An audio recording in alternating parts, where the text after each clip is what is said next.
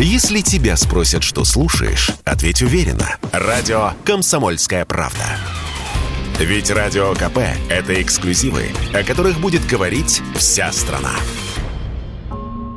Российских водителей, которые владеют праворульными автомобилями, начали штрафовать из-за ошибки нейросети. Такая ситуация произошла в частности с Mitsubishi Galant на МКАД. Как рассказал радио «Комсомольская правда», представитель компании технологии распознавания Сергей Кусов, нейросеть пока не может видеть, где в конкретной машине расположен руль и по умолчанию ориентируется на правую сторону. Владельцам приходят штрафы за использование телефона во время езды и за непристегнутый ремень безопасности.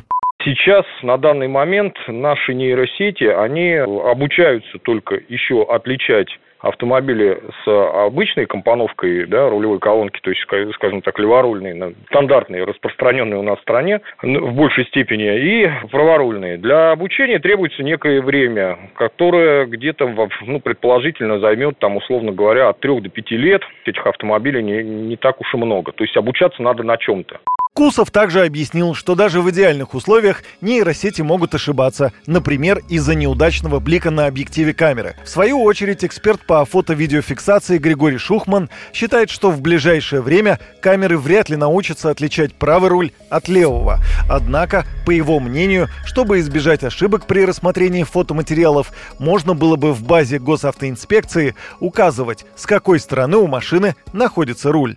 Самое простое решение данной проблемы, когда фиксируется пассажир, который сидит на левом сиденье. В случае, если машина праворульная, в базу ГИБДД, где зарегистрированы все транспортные средства, добавить поле, в котором будет признак праворульная машина или леворульная. Даже если этого признака ранее не было, очень просто по модели автомобиля определить, где у него руль и, соответственно, добавить это поле. Тогда не надо мне обучать нейросети, потому что они в любом случае работают по принципу очень похожи и дают достаточно большой процент ошибок в данном случае. Будет просто запрос в базу. Если по базе машины праворульная, соответственно, фиксация телефона на левом сиденье не производится, и именно такого типа ошибочных штрафов не будет.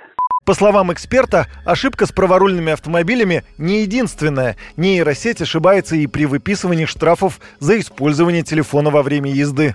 Человек ел шоколадку, которая похожа на телефон по форме, и, соответственно, держал ее около рта. В другом случае человек ехал с булочкой прямоугольной формы, и камера также его посчитала, держит в руках телефон, разговаривает во время движения. Еще один, один случай был в Китае, там человек просто почесал щеку, но рука была э, сложена таким образом, что казалось, что в руке телефон и камера точно так же посчитала. Оспорить штраф водителю праворульной машины не составит труда. По словам юриста Дмитрия Дугина, автомобилист в таком случае может направить в ГИБДД любые данные о своей машине, которые подтверждают, что автомобиль праворульный. В Центре организации дорожного движения, в свою очередь, отметили, что автомобилисты получат штрафы за такие нарушения только если автомобиль находится в движении. Если машина стоит на светофоре или в глухой пробке, то штраф не придет. Однако стоит только тронуться, телефон водителю и пассажиру лучше отложить. Юрий Кораблев, Радио «Комсомольская правда».